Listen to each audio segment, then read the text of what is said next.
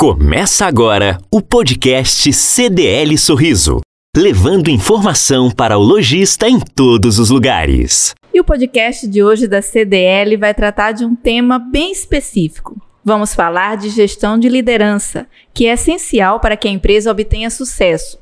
E atitudes simples podem ser aplicadas nas organizações para garantir o bom clima no ambiente corporativo. Sobre esse assunto, vamos falar com Carol Bernardes, que é proprietária da Facilita RH.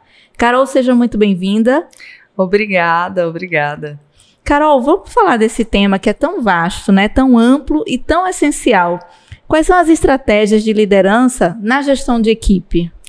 Olha, antes de falar de liderança, nós temos que falar de mentalidade. Né? Impossível falar de liderança sem falar de mentalidade. É, a liderança começa com a mudança de pensamento dos líderes. Estratégias, podemos falar várias, mas depende muito do cenário de cada um deles. Autoconhecimento e inteligência emocional, principalmente, é a principal habilidade que um líder precisa ter. Dentro dessas ferramentas que você citou aí do autoconhecimento, a, a comunicação ela tem um papel primordial. Com certeza, principalmente a comunicação, né?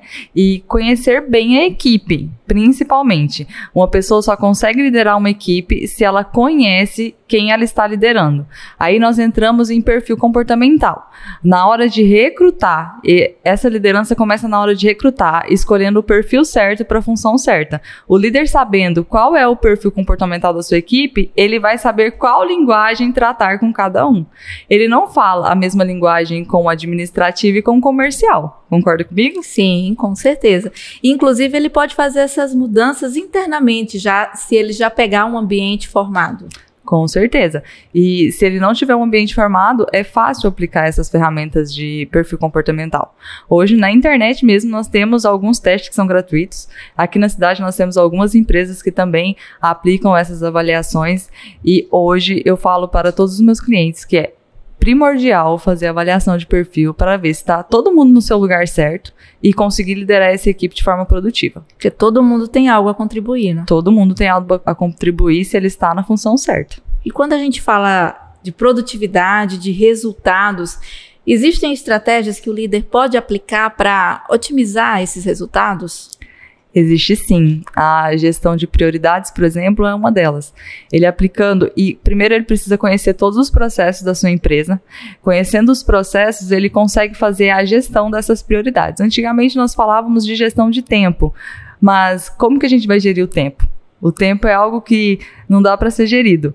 Então, a gestão da prioridade, é, ela é muito importante. Você saber o que tem que ser feito e qual é a ordem disso de importância dentro da, das funções na empresa. E as pessoas estão sempre correndo, inclusive nós, né? Falávamos disso um pouco antes deste bate-papo aqui, que as pessoas estão sempre correndo e isso não é saudável. Não é saudável. O tempo dentro das organizações, ele é, ele é dividido em funções importantes, emergentes, circunstanciais e desejáveis. No nosso, nessa correria do dia a dia, a gente acaba fazendo muito que é urgente. Mas o que é urgente, uma hora era importante e deixou de ser feita porque estava tratando alguma coisa urgente. Então é essa a correria. Uma bola de neve. É uma bola de neve. E aí tem as situações circunstanciais da, da, do dia a dia da empresa, que é um cliente ou uma função administrativa que surge e a gente tem que resolver na hora. E acaba deixando essas outras funções importantes.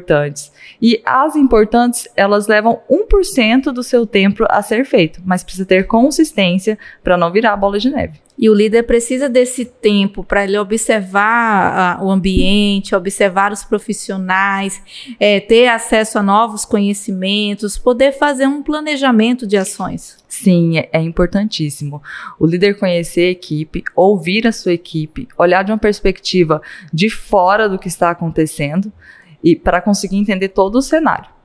E a gestão de liderança, antes a gente atrelava o sucesso de um profissional à falta que ele fazia. Se ele não estava no ambiente de trabalho naquele momento, não andava o trabalho, ele era incomodado com ligações telefônicas. Isso era o atestado de que ele era muito importante, muito competente. Hoje isso não funciona mais. Né? Na verdade, uma pessoa que não é substituível, ela vai acabar trazendo um prejuízo para a empresa. Nós temos que treinar pessoas substituíveis. Até o líder tem que ser substituível. O líder, uma hora ele vai sair de férias. Ele, ele tem que capacitar outros líderes. Ele tem que capacitar outros líderes. E não, não a crença de, ah, eu vou capacitar uma pessoa, ela não vai fazer, não vai conseguir fazer como eu faço. Não. Cada um tem o seu jeito de fazer. Fazendo do jeito certo, importante é a entrega. E aí que muitos erram, né? Eu quero que ele faça como eu faço. Mas e se ele faz, entrega o mesmo resultado de uma forma diferente? Às vezes otimizando o tempo, o processo. O jeito dele, né? Cada um tem o seu jeito e o seu jeito é o jeito certo. E aí você tem mais o que para compor na nossa conversa sobre esse, esse bate-papo de liderança?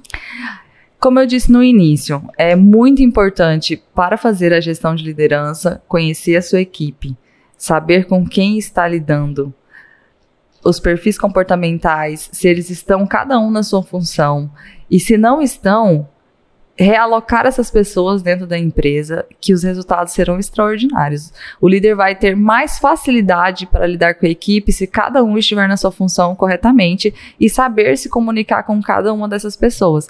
Novamente, eu repito, nós, nós não podemos falar de liderança sem falar de inteligência emocional e sem estar cada pessoa na sua devida função. Inclusive o próprio líder, que muitas vezes é promovido ou é contratado para um cargo de liderança sem ter o devido perfil.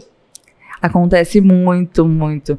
Pessoas que são de extrema confiança, pessoas que são extremamente comprometidas na empresa, porém a gente tem, a gente tem um, um ditado que fala: dormiu peão e acordou encarregado. É, o, isso quer dizer que a pessoa dormiu na função operacional e foi promovido sem o devido treinamento prévio. Eu posso treinar essa pessoa? Posso treinar antes de promovê-la, aplicar as avaliações, mostrar o caminho. É, a pessoa, se ela é comprometida, ela tem visão de dono, veste a camisa da empresa, já é um grande passo. E desenvolver é fácil. É igual pegar um excelente jogador de futebol e colocá-lo como técnico assim que ele se aposenta. Exatamente. Já aconteceu. Acontece e... muito. acontece muito e é algo que realmente não dá certo. E aí, é, qual o trabalho do RH para descobrir quem é que tem esse potencial de líder? Todo mundo tem esse potencial ou pessoas específicas que têm? A maioria das pessoas podem desenvolver esse potencial. O RH ele trabalha identificando. O RH identifica o perfil e desenvolve. Mas antes de desenvolver a liderança, nós temos que desenvolver a equipe para a liderança também. Você vai promover uma pessoa líder mas você tem que chamar a equipe previamente e apresentá-lo como líder. Porque imagina sua colega de trabalho, seu colega de trabalho, repentinamente vira o seu líder. Antes ele era a mesma função que você. Existe uma resistência em, em subordinação. Então, o papel do RH é identificar, avaliar, treinar e aí delegar a liderança. E existem alguns casos em que a própria equipe aponta o novo líder, o novo sucessor que vai comandar. Existe. Existe sim. Dá para ver na equipe quem é que tem o perfil de liderança, né? Muitas vezes existe uma competição. Sempre tem um ou dois que querem a liderança. E aí cabe à empresa gerir isso para não gerar conflito. Normalmente por questões salariais ou de ego mesmo do cargo? Os dois, eu acredito que nós não podemos dizer que o ego também não implica aí, né? Todo mundo quer ser encarregado, líder, é bonito falar, sou líder, sou encarregado, sou gerente.